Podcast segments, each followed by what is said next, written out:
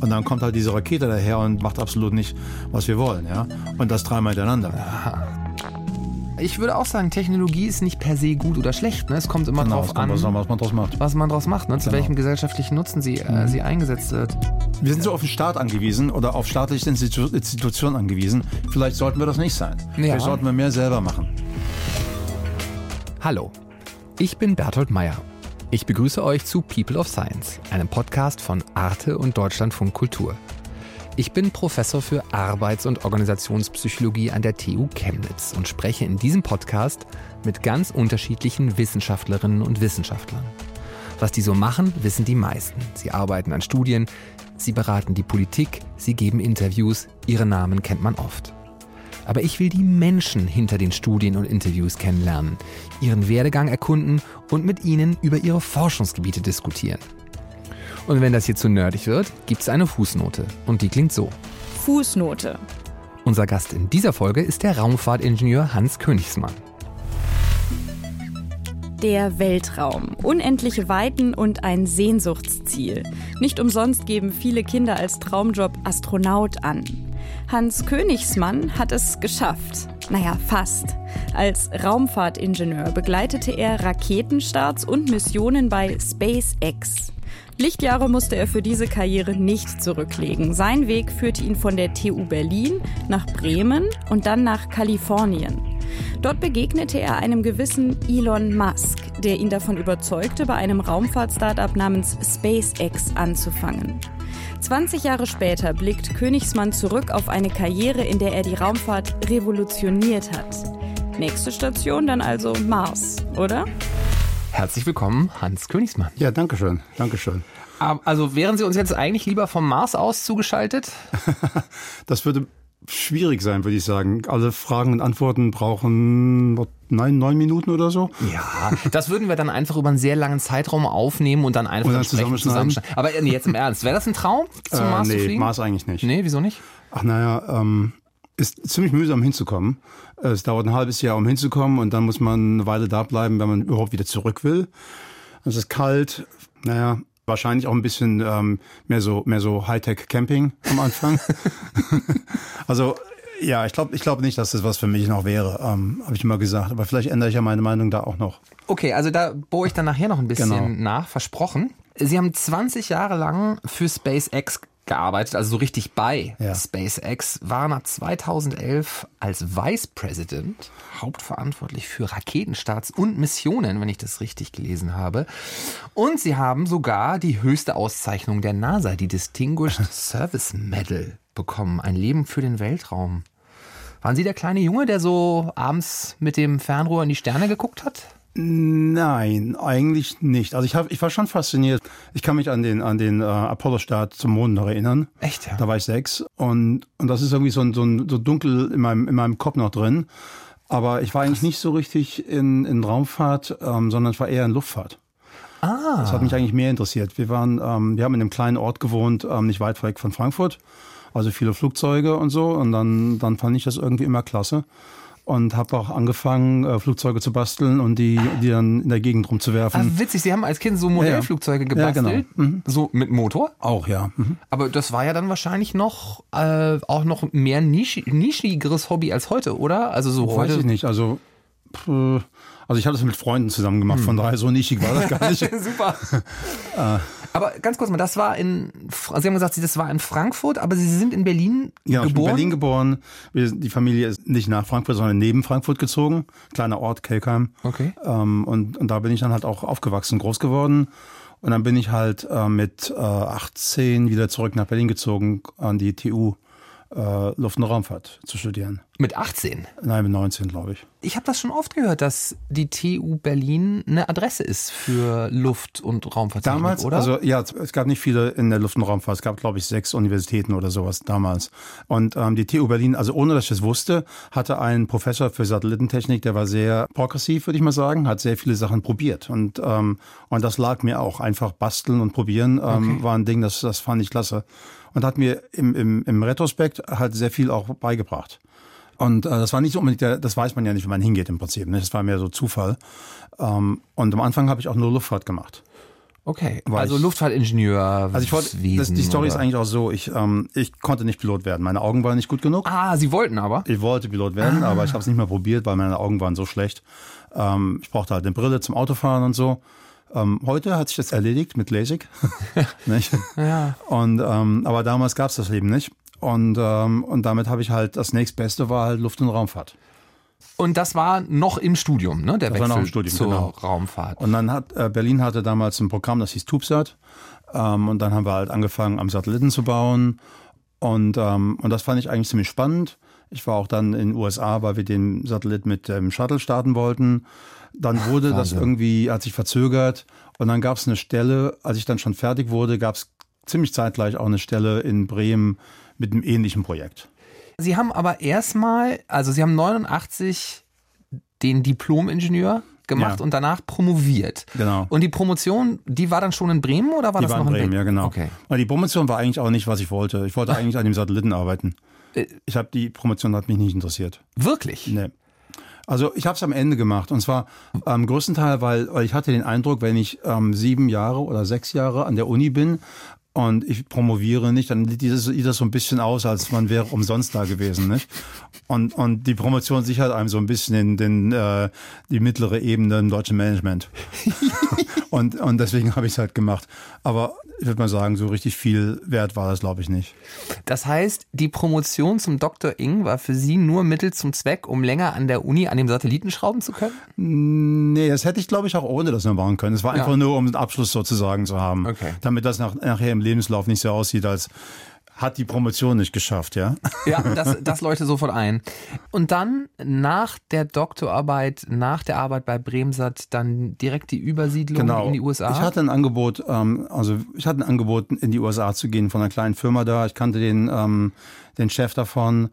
Und ähm, der hat einfach gesagt, ähm, ich kann dir ein, ein Arbeitsvisum besorgen, wenn du kommen willst, ähm, für zwei Jahre. Und, und das klang so ein bisschen wie ein Abenteuer. Da- war das, war das äh, Microcosm? Das war Microcosm, ja. Und woher kannten Sie sich? Ähm, größtenteils von Kongressen in den USA. Ähm, und dann hatten wir auch mal ein Projekt zusammen gemacht. Und, und so hat man halt ein bisschen persönliche Erfahrungen halt auch zusammen gemacht. Darauf wollte ich so ein bisschen raus, weil ich meine, wenn man das so liest, ne, also erst Ja. Studium äh, Luftfahrtechnik, dann Luft- und Raumfahrttechnik, Ingenieur, Dr. Ing, Bremsat und dann direkt äh, nach der Doktorarbeit bei Bremsat zu Microcosm in die USA. Das klingt sehr geradlinig, ne? Das klingt fast schon so geplant. Ja, Und ja, defin definitiv nicht geplant. Nee? Nee, absolut nicht geplant. Also welche, welche Zufälle haben denn da noch eine Rolle gespielt, außer dass Sie eigentlich Pilot werden wollten? Ähm, das ist eine gute Frage. Also zum einen, zum einen die Sache in Bremen war Zufall, weil das halt wirklich von dem Zeitpunkt her auch gut passte, nicht? Und mich hatte wirklich das Projekt interessiert, nicht unbedingt der, der Doktor, ähm, oder gar nicht der Doktor eigentlich. Und dann, dass es halt das Angebot kam nach, nach LA, das war nicht unbedingt geradlinig in dem Sinne von, das war ein ziemlich kleines Unternehmen. Das Unternehmen war halb Ingenieur und halb Buchladen. Was? Ein- das hatte halt einen, einen erzieherischen Anspruch, das Unternehmen, ja. Okay. Und, ähm, und mein, mein Job war tatsächlich am Anfang, ich sollte die nächste Auflage von einem Buch machen. Okay. Und das war nicht so, nicht so in dem Sinne von ähm, jetzt der nächste Schritt ähm, zum Weltraum. Ich habe das eigentlich fast ein bisschen gesehen als, jetzt kann ich mal ein bisschen mehr in der Theorie hinterfragen, ja, oder mal ein bisschen mich selber bilden. Weil ich hatte bisher immer nur gebaut und gebaut, ja, oder entwickelt und, und, und Sachen gemacht und codiert und, und, und so und habe nie die Zeit gehabt, nochmal zurückzugehen und ein bisschen in der Theorie rumzudoktern. Und dann dachte ich, vielleicht ist das die, äh, die Gelegenheit dazu. Und dann habe ich festgestellt, das ist eigentlich nicht mein Ding. und habe angefangen, dort auch wieder in der Hardware zu arbeiten. Und so kam es dann halt, dass wir da halt ein Projekt hatten ähm, für eine suborbitale Rakete. Fußnote. Eine suborbitale Rakete dringt zwar in den Weltraum vor, aber nicht so hoch, dass sie der Schwerkraft entkommt und eine Umlaufbahn erreicht. Heißt, sie fällt wieder zurück auf die Erde. Da habe ich dann mitgearbeitet und am Ende habe ich dann die Avionics übernommen, also die ganze Elektronik. Und dann waren die zwei Jahre auch schon um und wir mussten das verlängern, weil sonst wäre das irgendwie nichts geworden. Und dann war, wurden aus den zwei Jahren halt fünf Jahren. Und dann habe ich angefangen, mir meine Green Card zu beantragen, Klar. weil ich mir dachte, bevor das hier ausläuft, ich muss nach Hause, habe ich dann wenigstens die Option. Und ähm, als ich die Green Card dann irgendwann bekam, bin ich ziemlich genau auch in Elon Musk reingerannt. Zufällig. Ja, zufällig. Mhm. Erzählen Sie in dem mal. Falle. Ich hatte, in, in, ich hatte bei Microcosm mit jemandem gearbeitet, ähm, sozusagen mein, ein, mein Boss geheuert. Das war Gwyn Shotwell.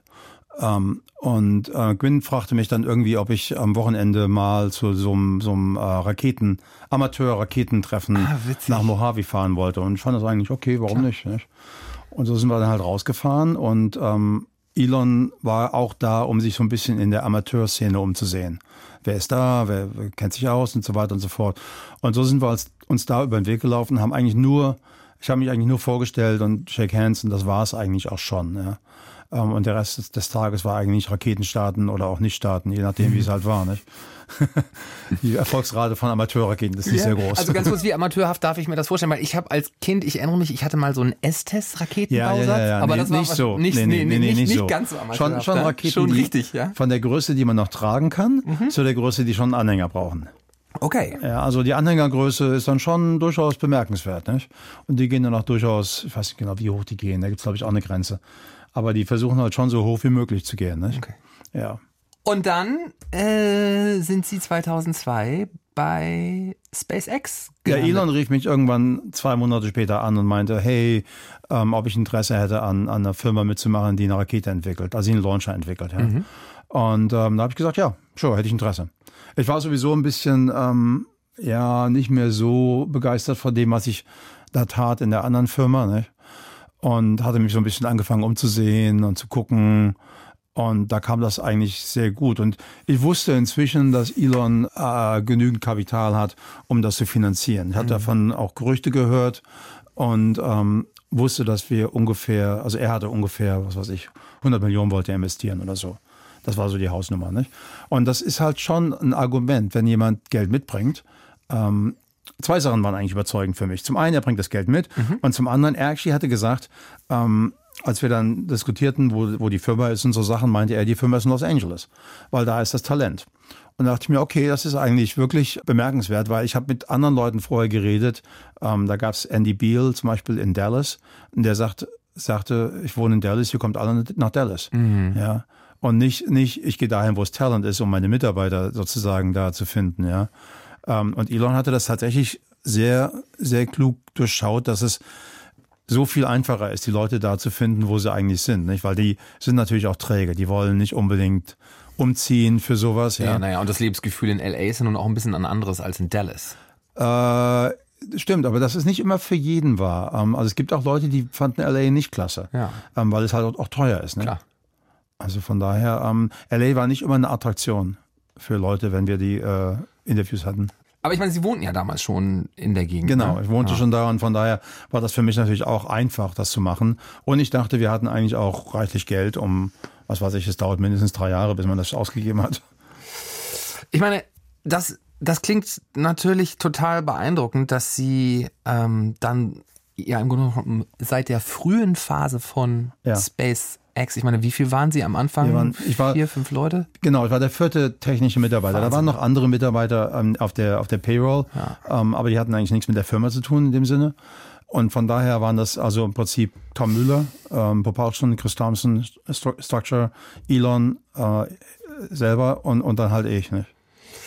Ich meine, das muss eine, das muss eine sehr intensive und ich stelle mir das wahrscheinlich auch sehr inspirierend vor. vor. Ich meine, der Erfolg spricht ja, spricht ja Bände, klasse. ja. Ich fand das absolut klasse. Das war wirklich ähm, im Prinzip Bauteile kaufen mit, mit einer Kreditkarte und alles dann zusammenbauen und gucken, gucken, ob das funktioniert und dann teilweise nochmal neu anfangen, teilweise nochmal besser machen und aber teilweise hat diese, haben die Sachen noch funktioniert. Ja, also ich meine, ich, ich kenne mich überhaupt nicht aus, aber ich weiß nicht, als, als Kind hatte ich diesen Tim und Struppi-Comic äh, Reiseziel Mond. Ja, genau. Wo die Rakete dann auch mit den Füßen voran dann so Genau. äh, wieder landet. Das ne? Konzept war alt, ne? Und ich dachte, so- muss das eigentlich sein. Und ich weiß noch, und das war, das war so meine erste Vorstellung von, wie so eine Rakete eigentlich funktioniert. Und deswegen, als ich dann gecheckt habe, so, nee, die, die, die verglühen einfach oder plumpsen irgendwie ins Wasser, dachte ich Mhm. Ja. so, hä? Aber bei Tim und Struppi. Und das dann zu sehen, ja, wie so eine, wie so eine SpaceX-Rakete wie von Geisterhand geführt äh, auf dieser Plattform im Ozean landet, das war schon wirklich sehr beeindruckend. Das hat eine Weile gedauert, bis wir so weit waren. Ja, nicht? die Videos Ähm, habe ich also auch gesehen, ja.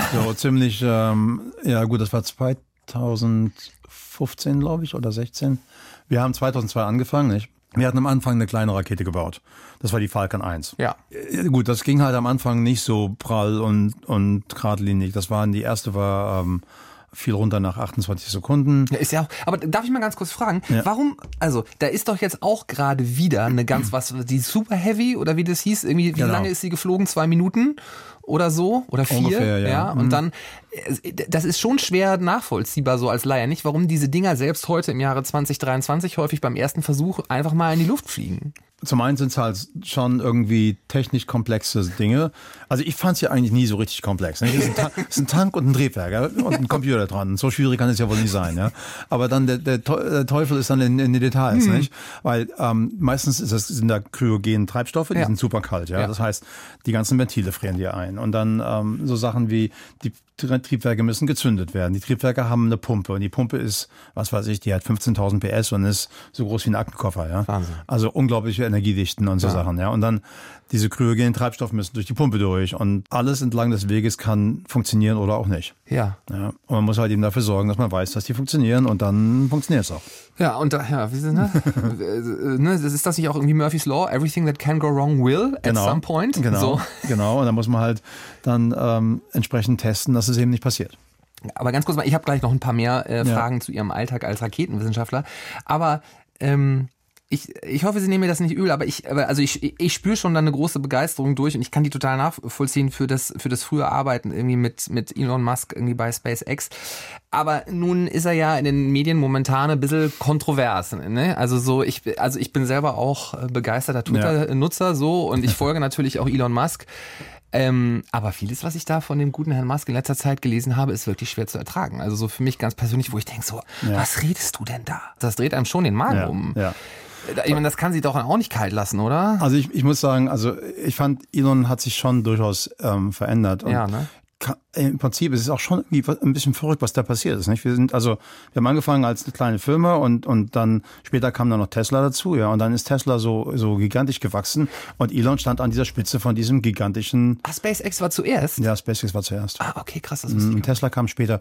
Der Unterschied war auch, bei Tesla hatte er die Firma übernommen, mehr oder weniger als Investor. Ja. Ja, und, und dann, dann äh, sozusagen aufgeräumt ähm, und, und dann, dann Tesla zu dem gemacht, was Tesla heute ist. Nicht? Mhm.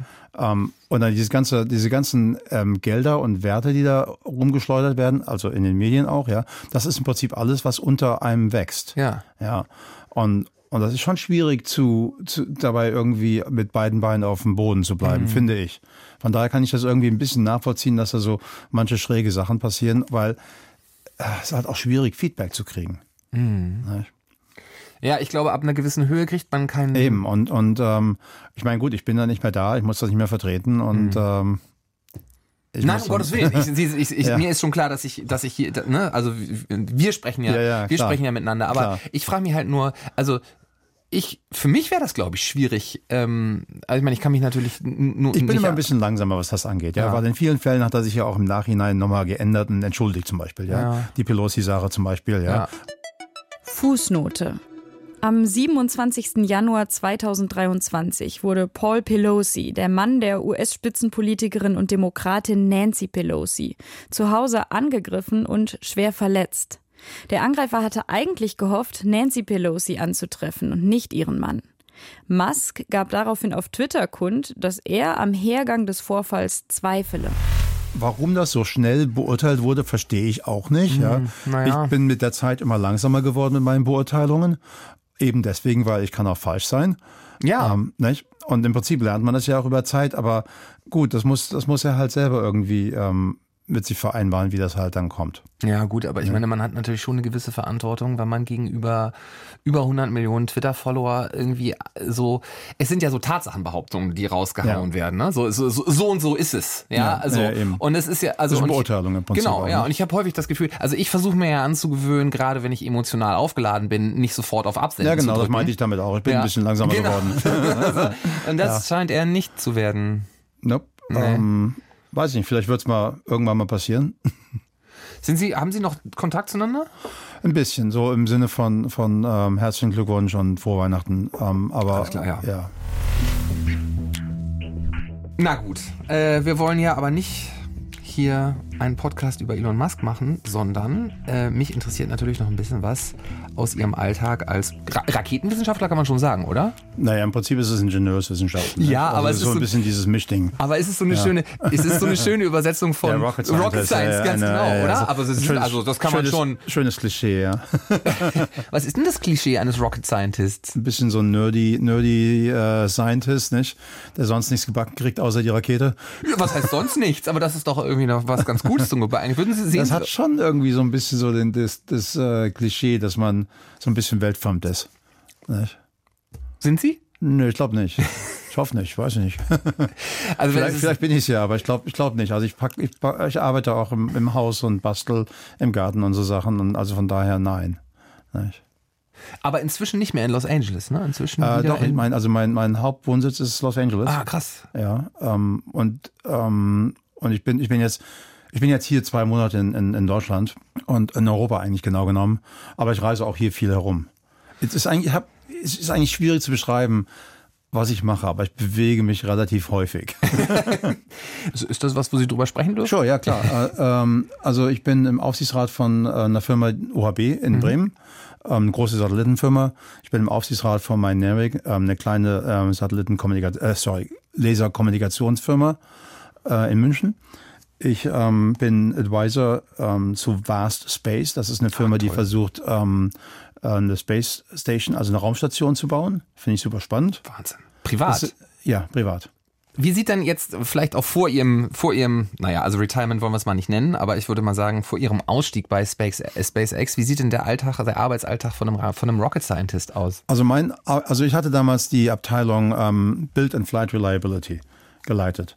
Und das äh, be- bedeutet sozusagen alles, was irgendwie beim Bauen schief geht, alles, was beim, beim Fliegen schief geht oder ähm, es geht, läuft halt über meinen Schreibtisch halt und ich ähm, sorge halt dafür, dass das alles eben entsprechend ausgebügelt wird und, und, und repariert wird oder gefixt wird halt, bevor wir fliegen das nächste Mal. Ja? Und, und von daher hatte ich halt einen ständigen Strom von irgendwelchen Sachen, die irgendwie, ja, wo Leute Fragen hatten, funktioniert das, geht das, hier ist was kaputt, können wir das austauschen und so. Und, und das ist halt schon eine ständige Bombardi Bombardierung. Aber wenn dann so eine Rakete, eine neue Rakete beim ersten Start vielleicht auch explodiert, war das dann auch Ihr Nein. Job rauszukriegen? Warum? Das wäre er Und gewesen, ja. aber, aber ich bin ja nicht mehr da. Ich meine jetzt nicht, aber wie ist denn das? Ist, ist, ist, Sie haben gesagt, Sie sind mit der Falcon 1 sind Sie an, ähm, angefangen, aber die ist, wie ist das beim ersten Start? Hat das gleich Hat nicht geklappt beim ersten Start, hat nicht geklappt beim zweiten Start, hat nicht geklappt beim dritten Start, hat aber geklappt beim vierten Start. Und wie war, ich meine, und wie war das für Sie? Das, also ich stelle mir das wahnsinnig frustrierend vor. Äh, ja, war nicht so richtig die höchste, beste Zeit, würde Nee? ich mal sagen. Also die, der erste Start hat mich am meisten mitgenommen. Wieso? Weiß ich nicht. Irgendwie habe ich gedacht, das klappt schon. Ähm, und teilweise auch, weil ähm, von, von ich habe halt diese, diese, diesen Bremsat gebaut und auch Bremsat lief nicht perfekt, aber er lief. Ja. Ja, und das war schon irgendwie so beim ersten Mal zusammengebaut und, und, und läuft größtenteils, ja. Okay, das haben wir irgendwie nicht, das können wir machen. Und dann kommt halt diese Rakete daher und, und absolut nicht, äh, macht absolut nicht, was wir wollen, ja. Und das dreimal hintereinander. Ähm, und dann denkt man halt schon irgendwie ein bisschen, ja, vielleicht sind wir doch nicht gut genug. Nicht? und dann beim vierten Mal war das schon irgendwie so, ja, haben wir die Firma sozusagen gerettet ähm, und, und ähm, hatten eine Menge gelernt über die Dinge, die wir vorher falsch gemacht haben. Das heißt aber, Durchhaltevermögen war wichtig. Genau, also ähm, Durchhaltevermögen ist immer wichtig, auch bei besonders bei Raketen. Ähm, und und ähm, ist halt auch ein Faktor, ja, auf jeden Fall. Wie ist denn das? Sie hatten ja äh, bei Bremsat, haben Sie ja selbst gerade gesagt, mit Satelliten äh, zu tun. Aber ist man denn als Experte für Satelliten auch gleichzeitig ein Experte für Raketen? Weil ich meine, Sie haben ja gerade selbst gesagt, irgendwie Raketen, das ist Antrieb. Und Ja. so ein Satellit hat ja eigentlich kaum einen Antrieb, oder? Genau, der, der ist von alleine angetrieben, nicht? Der Ja. ist von der Rakete angetrieben. Aber also, äh, ich meine, ist der Switch da so naheliegend? Also so, wenn man sich mit, mit äh, Satelliten auskennt, dann kennt man sich ja auch mit Antrieben aus? Also mein, meine Gebiete waren ja am Anfang fast nur Elektronik, Elektronik und Software. Ah. Und von daher war schon eine gewisse Gemeinsamkeit da. nicht? Telemetrie und so. Genau, Telemetrie, ähm, die Steuerung von der Rakete ähm, und so weiter und so fort. Und da ist schon eine Gemeinsamkeit, aber im Prinzip ähm, ist das schon richtig. Das ist nicht, das ist schon ziemlich verschieden. Und die, die Lebensdauer von einer Rakete typischerweise kritische zehn Minuten, nicht? Ähm, verglichen mit einem Satellit, der halt über Jahre funktionieren muss. Das ist schon auch anderes, was ganz anderes. Ähm, die ganzen Treibstoffe bei Raketen sind anders und das ist schon, ähm, Raketen sind schon sehr viel anders als, als Satelliten in dem Sinne. Aufregender? Äh, ja, auch, ja. Ich meine, das ist krass. Ich meine, das ist das Gerät, das dazu dient, die Anziehungskraft der Erde zu überwinden. Genau, die sind, laut, die sind laut und die sind schnell. Nicht? Ja. Ähm, Satelliten sind so ein bisschen so die Roboter, die dann, die dann die Arbeit machen später. Ja. Ähm, aber das eigentliche, was halt so die, das Drama, das wird von den Raketen gemacht. Und Raketen sind auch gut mit Drama. Also das, äh, das ist immer gut für. Ja, obwohl, also das klingt aber fast nach auch hätte auch ein bisschen weniger Drama sein können. Ja. Ja, die dritte hätte sicher wäre Genau. okay gewesen, wenn die dritte auch geflogen Genau, wäre, ein bisschen oder? weniger Drama wäre durchaus gut gewesen, ja. fand ich. Ja. Woran hat's denn gelegen? Ähm, naja, ich meine, da kann man halt so verschiedene Sachen falsch machen.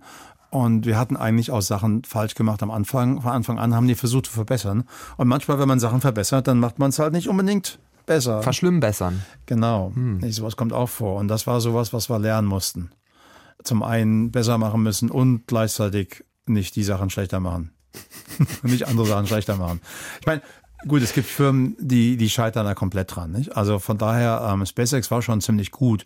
Und SpaceX hat auch immer gesagt, wir, wir testen früh und wir nehmen das, das Risiko in Kauf. Ja. Ja, das sieht man jetzt mit Starship ja auch. Das war ein früher Test. Die wussten, dass es also wahrscheinlich nicht funktioniert. Und, ähm, und man, man lernt halt damit früher, als wenn man jetzt zehn Jahre wartet und dann startet. Das ist so ein bisschen das Geschäftsmodell der, der normalen Raketenentwickler. Die bauen was und dann dauert es halt eben zehn Jahre und dann ist der erste Start da und, und da wird so lange gewartet, bis es wirklich funktionieren muss. Ja, und das ist eben auch nicht gut. Stand denn aber mal im Raum, dass es eventuell gar nicht klappen könnte mit der Ja, Falcon-Rakete? ähm, es war ziemlich knapp am Ende auch, weil wir hatten eigentlich nicht mehr viel Geld. ah, echt, ja? Ja, ja, Geld war ein Problem, Zeit lief ein bisschen aus. Die Zeit war auch nicht, nicht gut. Das war 2008 Ja. und damals lief die Wirtschaft nicht so richtig prima. Nee, das war Und die das- Finanzkrise, ja. Genau, das heißt, dass man kein Geld kriegt. Das heißt also, wir hatten Probleme, Geld zu bekommen, um weiterzuleben. Und ähm, mit dem erfolgreichen Start haben wir die Firma mehr oder weniger gerettet. Gerettet, ja. Ja. Aber umso Aber knapp getroffen ist auch getroffen. Ja, nicht? nee, nee, klar. es ist, es ist, äh, äh, ne? Und vor allen Dingen, es, die Geschichte muss es dann ja zeigen. Ja? Und die Genau, Geschichte und das von hat halt, die, die SpaceX- Geschichte ist auch gut wegen dem Drama, nicht? Ja, ja, natürlich. Nicht klar. vergessen. Das wird man mal toll verfilmen können Ja, später, genau. auf jeden Fall. Ja. Wer, soll, wer soll sie dann spielen? äh, Brian Cranston. Okay, das muss ich gleich nochmal googeln. Ähm, aber Das sieht, das, aber so sieht ziemlich so aus wie ich, deswegen auch. Okay. Ja, ich dachte, also, na, nee, obwohl, nee, Harrison Ford ist nochmal 30 Harrison Ford ist Jahre auch älter okay, als aber sie, Harrison ne? Ford ist ein bisschen, ähm, ein bisschen älter dann doch, ne? Ja, ja, ja, auf jeden Fall. Nee, sorry, so war das gar nicht gemeint. Aber wie ist denn das von so vom Gefühl her? Das muss doch großartig sein, oder? Wenn das dann funktioniert und man so eine selbstgebaute Raketen Rakete, Wahnsinn, Genau, oder? wenn das funktioniert, dann ist man so ein bisschen auf der, on top of the world für einen Tag. das glaube ich sofort. Ja. Und am nächsten Tag ist es vorbei. ja. Aber für einen Tag ist es noch trotzdem gut. Es gibt, ah, ah, da habe ich mal eine schöne Gelegenheit, äh, Sie was zu fangen. Es gibt so eine schöne psychologische Theorie oder auch ne- einen psychologischen Befund, äh, der heißt Bad is stronger than good, äh, im Sinne von, also so die, die Stärke von einem Gefühl, das schlecht ist, ist, ist eigentlich so dreimal stärker als positiv. So, also ja, im ja. Sinne von, wenn man einfach nur die Stärke quantifiziert, dann würde also eine abgestürzte Rakete sozusagen dreimal so schwer wiegen, wie das Positive wiegt. Also man braucht drei erfolgreiche Raketenstarts, um, um, um, um, äh, um einen Fehlschlag psychologisch wieder gut zu machen. Das kann Kommt wohl das sein. Das, ja, das kann, kommt auch hin. Ich meine, das ist auch unser, unser Brain halt ähm, dafür, dass es halt so entsprechend schlechte Nachrichten Ja, mehr aufnimmt als gute Nachrichten. Und was eigentlich ja im Prinzip ein Steinzeit ähm, Überbleibsel ist halt. Ne? Ja, und wie, wie, wie, gehen, wie gehen Sie mit solchen Rückschlägen um? Äh, kommt drauf an. Am ersten, am ersten Mal nicht besonders gut. Ich habe lange nicht, nicht geredet ähm, und, und das ein bisschen mich hineingefressen. Ähm, aber wir haben so kollektiv, die, damals hatten wir die Trümmer noch zusammengesammelt. und dann haben wir die Trümmer zusammengesammelt und dann haben die halt im, im Hangar ausgelegt, nach, je nachdem, wo sie halt herkamen. Und das war unsere, unser, unsere ähm, ja, Überwindung oder Bearbeitung von dem, von dem Ding halt. Ich meine, im Endeffekt ist es ein technisches Problem. Nicht? Also ist ja auch nicht, dass da irgendwie jemand, jemand bei drauf ging oder so oder jemand verletzt wurde auch nur. Ähm, das waren alles nur technische, technische Probleme und von daher kommt man relativ schnell drüber. Nicht? Ja, gut, auch wenn da halt ein Haufen Arbeit drin ist. Ja, na klar, aber ich kenne das auch, dass man auch ein großen Stück des eigenen Selbstwertes auch mit Klar. dem eigenen Beruf und Klar. dem Erfolg im Beruf verknüpft. Klar. Ne? Und Ja, das ja. ist, also das kann schon richtig Sicher. reinhauen, eine große, äh, ein großer Misserfolg. Also was dann Einzige, was dann hilft, ist, dass man es halt dann schafft, nicht? Also Ja. dass man dran bleibt und nicht aufgibt. Hat sie nie gereizt, zur NASA zu gehen? Ähm, nee, ich fand eigentlich, nee, ich glaube nicht, dass das gut gewesen wäre. Wieso? Ähm, weil SpaceX ist, hat so viel mehr gemacht in, der, in dem Zeitraum ähm, als NASA.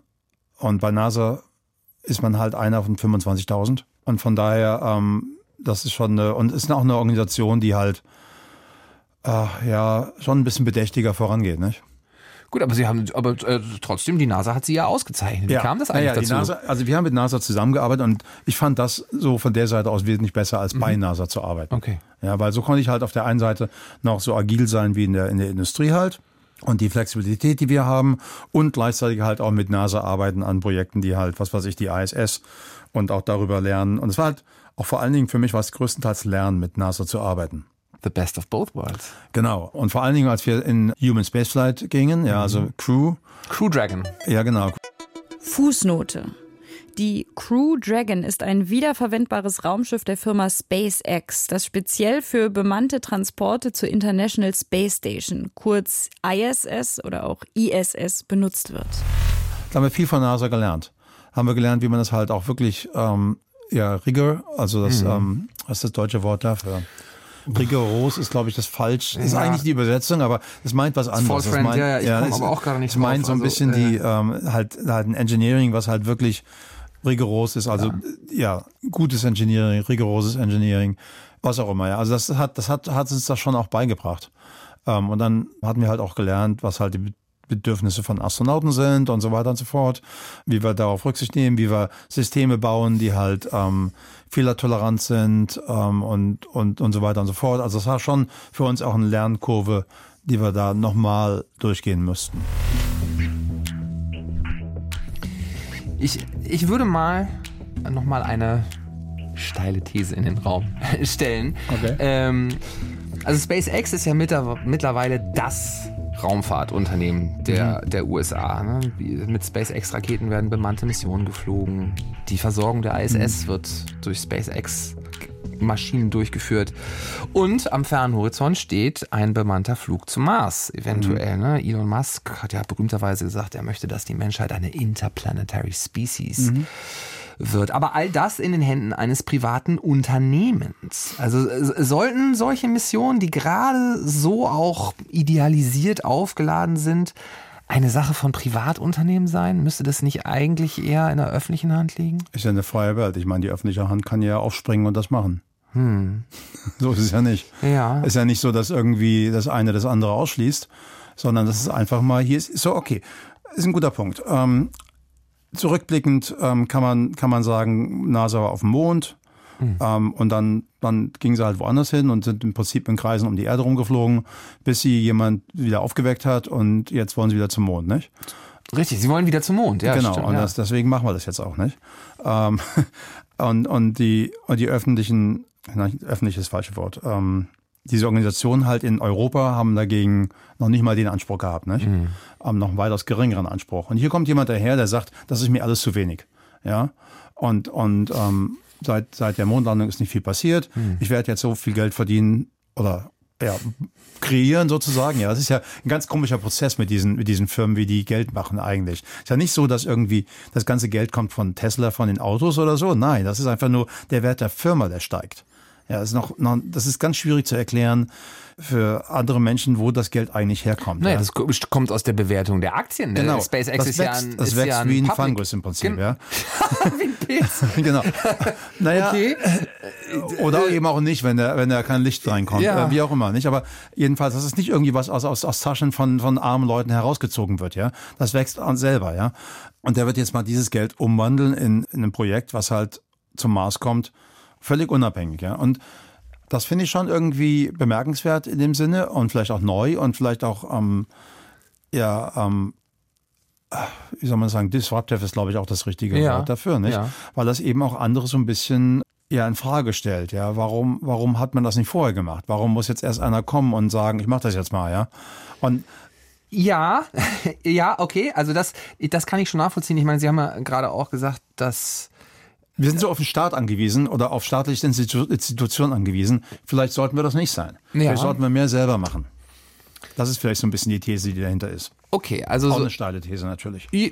Ja, also aber also dass, dass das natürlich irgendwie in der in der DNA von SpaceX steht, das kann das ne, ja. ne, das kann ich schon äh, nachvollziehen. Das ist ja im Grunde genommen eine Idee, mit der diese Organisation groß geworden ist, mhm, ne, dass genau. man sagt, so wir machen das jetzt selber. Das ist ein großes Ziel und ähm, war sicherlich sehr mutig, das so zu formulieren. Ja. Und am Anfang habe ich es auch nicht gesagt, aber mittlerweile sind wir also eigentlich ist SpaceX würde ich mal sagen, fast so weit, dass man sagen kann, das ist irgendwann mal real. Zum Mars zu fliegen. Ja. Aber ich habe eingangs so ein kleines bisschen Skepsis äh, bei Ihnen durchgehört. Das ist mein Job.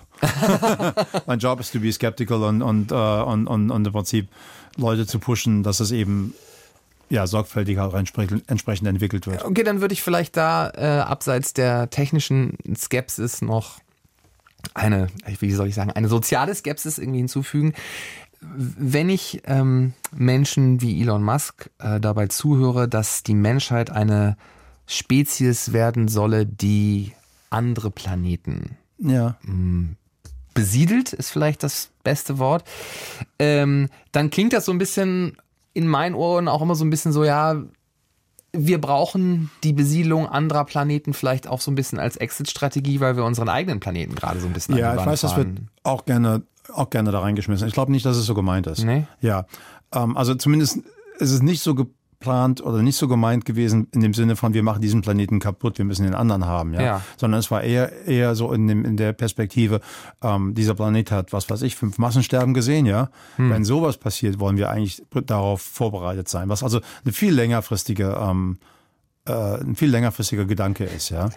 Ich, ich finde das spannend, dass Sie sagen, also nee, die Idee ist nicht, äh, es ist eine Exit-Strategie für unseren Planeten, weil wir ihn verschmutzen, sondern mein, mein, mein Hauptargument ist, so ist wirklich das Naturkundemuseum, ja.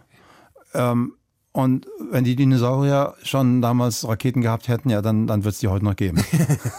so muss man das so ein bisschen sehen. Ja, ja, ich, ich, ich verstehe. Da gab, wie, wie hieß denn dieser Film mit Bruce Willis, wo, wo, der, wo der große Asteroid auf die Erde zufliegt und dann oh, müssen sie mit ja, einer Rakete ja. hochfliegen? Fürchterlich, ja. Äh, ähm. ja ist, sind Sie eigentlich Science-Fiction-Fan? Gucken Sie, gucken Sie gerne Science-Fiction? Ja, ich gucke mir gerne Science-Fiction an, aber die meisten sind davon ein bisschen, ähm, ja, ähm, Stretch. Äh. Ja, na klar, das, ja gut, aber das liegt ja auch im Genre. Es ist nur, haben Sie Elysium gesehen? Ja, habe ich auch gesehen. Na, ja. und das ist so ein bisschen, ja, ja. Äh, und da, da, das ist der Film, der vielleicht so für mich als Eist so ein bisschen dieses Unbehagen irgendwie beschreibt, wenn diese ganz, ganz reichen Menschen äh, sich so eine Zukunft im Weltraum erträumen, äh, ne, und so, und dann gibt es eben so ein Elysium, äh, aber das ist, ja. Ja, ich finde es immer, immer ähm, nicht sehr hilfreich, Elon mit ähm, Bezos und ähm, Branson in, ein, in einen okay. Topf zu werfen, um ganz ehrlich zu sein. Ich finde die beiden, die drei sind sehr verschiedene Menschen. Okay. Ähm, okay, also das heißt, der Mars ist nicht die Exit-Strategie für einen verseuchten Planeten, sondern der Mars oder die Technologie in den Weltraum vorzudringen, ist ein bisschen auch eine Lebensversicherung für uns genau, als Spezies. Es, Im Prinzip ist es das. Und zum anderen ist auch so ein bisschen so dieses, dieser, diese Intention dabei, ähm, so diese, diese Vision von ähm, Asimov, ja, ähm, ja so, so wo, wo wir sozusagen von Planet zu Planet fliegen und andere Planeten bevölkern und, und so weiter. Ich meine, das ist ganz, ganz weit draußen, ja. Aber warum nicht, wenn es geht? Ich, also als Science-Fiction-Fan wünsche ich mir natürlich auch irgendwann mal eine Zukunft, in der wir die unendlichen Weiten des Weltraums. Genau. Äh, aber ich frage mich halt, ne, es gibt die Utopie, mhm. ja, sowas wie zum Beispiel bei Star Trek, ne, so die, die ja. Menschheit wächst zu einem größeren über sich hinaus und es geht nicht mehr um das Anhäufen materieller Güter, sondern um ja. die Erforschung des Weltraums und die Erweiterung des Wissens. Und dann gibt es aber so die Dystopien, ne, wo eigentlich. Stimmt, stimmt. es gibt immer die, die beiden, beiden Versionen. Ähm, liegt an uns, das besser zu machen, nicht? Oder? Im Endeffekt. Ja, und ich bin, ich würde auch sagen, Technologie ist nicht per se gut oder schlecht. Ne? Es kommt immer genau, drauf an, was, was man draus macht. Was man draus macht, ne? zu genau. welchem gesellschaftlichen Nutzen sie, äh, mhm. äh, sie eingesetzt wird. Vielleicht in dem Zusammenhang, Sie haben mal in einem Interview äh, gesagt, dass Flüge ins All irgendwann nur noch so viel wie eine Kreuzfahrt kosten werden. Ich meine, es gibt teure Kreuzfahrten. Ne? Ja, darauf will ich gerade hinaus. Nun ist eine Kreuzfahrt ja nun auch nicht unbedingt das erstrebenswerteste, ja, ja. ne? oder? Ich, also, ich glaube, glaub, die Vision, die ich damals hatte, die mir durch den Kopf ging, war ähm, the, um, The Fifth Element, glaube ich. Ja, oh, nicht? schön. Da ist, eine, ist auch ein Kreuzschiff mehr oder weniger Ach, in Orbit. Ja, stimmt. Nicht? Und das ist total verrückt. Ähm, das schoss mir so durch den Kopf, glaube ich, als ich das geantwortet hatte. Stimmt, die Weltraumkreuzfahrt mit dieser, mit dieser tollen Genau. Alien-Opernsängerin. Äh, Ja, ähm, äh, ich ja, komme nicht auf den Namen. Ja, aber ich komme jetzt auch nicht auf den Namen. Aber genau. ja. Mhm. Und, und, und so, von daher so, so, so total utopisch. Und dann der zweite Aspekt für mich ist auch immer, ich meine, ich werde werd älter und meine Knochen spüre ich durchaus nicht. Und von daher ein bisschen Microgravity wäre durchaus gut für mich. Ah. Ja, also zumindest was die Knochen angeht. Vielleicht nicht unbedingt, was meinen Magen angeht und meinen Blutdruck und so. Aber ähm, der Blutdruck, glaube ich, geht auch noch. Aber da gibt's auch durchaus Aspekte, wo ich mir manchmal denke, ein bisschen weniger Schwerkraft wäre eine gute Sache für mich. Okay, also äh, Aber ist natürlich von den Kosten her ist das völlig, völlig äh, absurd und so weiter. Und auch was die ähm, Kreuzfahrt angeht, ähm, sind die Kosten von der Kreuzfahrt auch immer noch absurd. und übrigens auch die externen Kosten, ne? Also Genau. ich meine, diese, diese, diese Genau. Schiffe sind doch einfach Dreckschleudern. Genau. Ähm, ist auch schwierig zu sagen, wie groß der Markt ist. nicht? Weil das halt so super, super reich. Ähm, Für kom Sie meinen jetzt für kommerziellen genau, Weltraumtourismus. Genau. Ist wirklich schwierig zu sagen. Ich bin sicher, da ist ein Haufen, Haufen Analysen gemacht worden, die wahrscheinlich alle falsch sind. Was halten Sie denn von privatem Weltraumtourismus, wenn, wenn so Multimillionäre sich ein Ticket auf die ISS buchen? Das ist doch, glaube ich, auch schon ein, zwei Mal schon passiert, oder? Ähm, ich finde es eigentlich, eigentlich okay, äh, muss ich ganz ehrlich sagen. Ja? Also zum einen sind das halt dann eben Länder, die sozusagen ihren Platz kaufen und zum Teil sind das eben auch private Leute, die sagen, ich hatte nie eine Chance, ich war nie, nie fit genug für NASA oder, oder die Air Force oder so und dann mache ich das jetzt eben selber. Ja?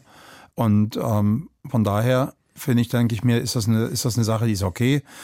Äh, gut, ich muss mal ein bisschen differenzierter wahrscheinlich betrachten. Nicht? Ähm, ich fand das ziemlich gut, wie Inspiration 4 das gemacht hat. Das war die private... Von ähm, Bezos? Nee, nee, nee, nee, nee. Sorry, Äh, oh, äh, oh, Jared oh, Isaacman. Sorry, sorry, Jared, sorry. sorry. Jared Isaacman ist, äh, ist, ein, ist ein prima Unternehmer und der hat das gekoppelt mit Spenden an St. Jude. Mhm. Ja, das ist ein Krankenhaus in den USA, äh, Krebsforschung, die machen viel mit Kindern. Und im Prinzip hat er sozusagen die Kosten von der Mission nochmal verdoppelt, indem er das, den gleichen Betrag an St. Jude gegeben hat. Und das Ganze war unter anderem eben auch so gemacht, er hatte diese Plätze verlost zum Teil, zum Teil war das ein Wettbewerb. Und dann hieß es, ähm, wenn man eine, eine Spende an St. Jude macht unter dem, diesen und jenen Bedingungen, dann, dann geht man sozusagen in die, in die, in das Wahlverfahren Dann ein. kommt man, dann kriegt man sozusagen einen. Habe ich natürlich auch gemacht. Ach, wirklich? Na Logo, ja. Ich meine, das. Haben Sie nicht eingangs gesagt, es hätte einen- Sie gar einen- nicht so sehr gereizt, selber nein, mal nein, als ich habe gesagt? Mars. Ah, okay. Ja, das ist ja was anderes hier. Wir gehen ja hier ein paar Tage in Orbit. Ja, und nicht, nicht zwei Jahre zum Mars. Okay. Aber Aber das heißt, ähm, auch bei privaten äh, Raumflügen, ich würde das jetzt mal so mitnehmen, da hängt, da, da kommt es dann wahrscheinlich auch so ein bisschen darauf an, wer für welchen Zweck, mit Genau. welchem Geld. Genau, und ich fand die Idee, wie Jared das halt eben gemacht, Jared Isaacman das eben auch gemacht hat, fand ich ziemlich gut. Zum einen hatte er ein Team, ähm, ein Team ausgesucht ähm, aus mehr oder weniger fremden Leuten, die nicht die klassischen Astronauten waren, nicht? Und dann halt eben auch noch das Geld für St. Jude, fand ich auch eine gute Sache. Ja, so muss man das irgendwie kombinieren. Da kann ich dann auch dahinter stehen und sagen, okay, das finde ich gut. Nicht? Und wenn jetzt jemand sagt, das viele Geld, die viele Ressourcen, die wir in die bemannte Raumfahrt investieren, das wäre viel besser angelegt, wenn wir das in Was Bekämpfung des Klimawandels. in Baustellen, Umwel- Baustellen in Deutschland. Nein, nee, aber dann, jetzt mal, also, äh, da- das, das Argument wird ja schon hin und wieder mal Ja, vorgetragen, ja, ja. dass, dass man die Ressourcen, äh, ne, anstatt sozusagen unseren Planeten zu verlassen, wäre, wäre das nicht ein besserer, wären die Ressourcen nicht besser angelegt, wenn wir sie zur Rettung unseres Planeten investieren würden, die Also vielen gut. Milliarden Dollar. Ich finde immer, man soll nicht das eine ohne das andere machen. Also man sollte jetzt nicht komplett schwarz-weiß denken, Hm. sondern das Leben hat schon ein bisschen mehr Farbe. Ne? Ähm, und, und die Antwort ist schon immer ein bisschen schwieriger. Ich finde, man sollte halt eben so an dem Klimawandel ähm, arbeiten, wie eben auch an diesen Sachen. Und das Verhältnis muss schon stimmen. Nicht? Es ist ja nicht so, dass irgendwie Klimawandel ist, äh, ist 10 Prozent und die Raumfahrt ist 90 Prozent, sondern es ist eher, die Raumfahrt ist, ist ein Prozentchen, ja, und der Klimawandel ist auf breiter Basis ähm, mit, mit einer ganzen Menge mehr Geld ja, in Arbeit. Äh, wenn ich fragen darf, weil das was ist, was mich selber in letzter Zeit auch ganz intensiv beschäftigt, kann zukünftige Technologie unsere großen heutigen Menschheitsprobleme lösen? Ich denke schon. Also vor allen Dingen, wenn es halt um Energie geht, und das ist ja das Hauptproblem, nicht? Ähm, okay, es gibt mehrere Menschheitsprobleme. Es gibt dieses Problem, dass wir uns nicht einer, einer Meinung sind, ja. da weiß ich jetzt nicht genau, was man mit Technologie machen soll. Aber ähm, bevor wir jetzt dazu philosophisch werden, mal, mal so die mehr, mehr so die, die, die naheliegenden Sachen sind halt Wärme, Energie und so weiter und so fort, Transport. Ähm, da gibt's also schon Sachen, an denen wir arbeiten, wo ich finde, die könnten das lösen. Ja, ob das jetzt äh, Fusion, Fusion ist oder eben auch äh, erneuerbare und so weiter und so fort. Das ist ja auch im Prinzip schon wesentlich besser geworden in den letzten was weiß ich, 30, 40, 50 Jahren. Und ich finde teilweise auch, diese ganze Stimmung, die es halt oftmals dagegen gibt, ist auch ähm, mit ein Effekt davon, dass unser Gehirn eben dreimal so gern auf schlechte Nachrichten hört, sondern wie auf gute. Naja, ja? beziehungsweise dass schlechte Nachrichten dreimal so doll reinhauen. Sorry, ja, genau. Ja, ich wollte das, das jetzt so ein bisschen. ja. Nein, das ist schon okay. Ich, es ist nur so, ähm, wenn wir sagen, okay, der Fusionsreaktor, der in 30 Jahren kommt. Übrigens, das ist so ein bisschen, ähm, mein, mein, Bruder äh, ist, äh, ist Physiker und ja. äh, der hat mir gesagt, das ist so ein bisschen der Running Gag in der Fusion-Community, ja, ja, dass der Fusionsreaktor immer so, es ist gerade so 30 Jahre, es sind, mhm. sind immer 30 Jahre bis zu einem funktionierenden Fusionsreaktor und das schon seit 90 Jahren. So, das sei da so ein bisschen irgendwie der Running Gag. Mhm. Ähm, aber das, aber das heißt, ähm, müssen wir uns, müssen wir uns heute, müssen wir heute was verändern, wenn eh in 30 Jahren unsere Energieprobleme durch. Äh Na, wir müssen daran arbeiten. Wir können nicht einfach zurücklehnen und, und, und, und, und warten, was meine, was dann so passiert, nicht? Wir müssen da eben selber dran arbeiten, in meinen Augen. Und das ist tatsächlich was, was ich vermisse hier. Ja, also dieses ganze, okay, da gibt's halt Probleme und so weiter und so fort. Ja. Und dann, und dann ist da, dann wird halt gesagt, dann müsste man lieber an sowas arbeiten, aber da passiert dann eben auch, auch nichts, nichts, ja. Und, und diese ganze Haltung, finde ich, ist was, was mir so mehr oder weniger aufstößt, mhm. ähm, dieser ganzen Diskussion. Ja, sicherlich, vielleicht können mehr Leute in Klimawandel arbeiten und vielleicht können mehr Leute in Energie arbeiten, aber dann sollen sie es auch tun. Dann sollen sie es auch tun. Ja. Nein, ich, also ich bin alles andere als ein Technik-Skeptiker. Ja. Im Gegenteil, ja. Ich, ich, ich, ich liebe Technik und ich bin da auch ein Stück weit Nerd, soweit das irgendwie für mich möglich ist.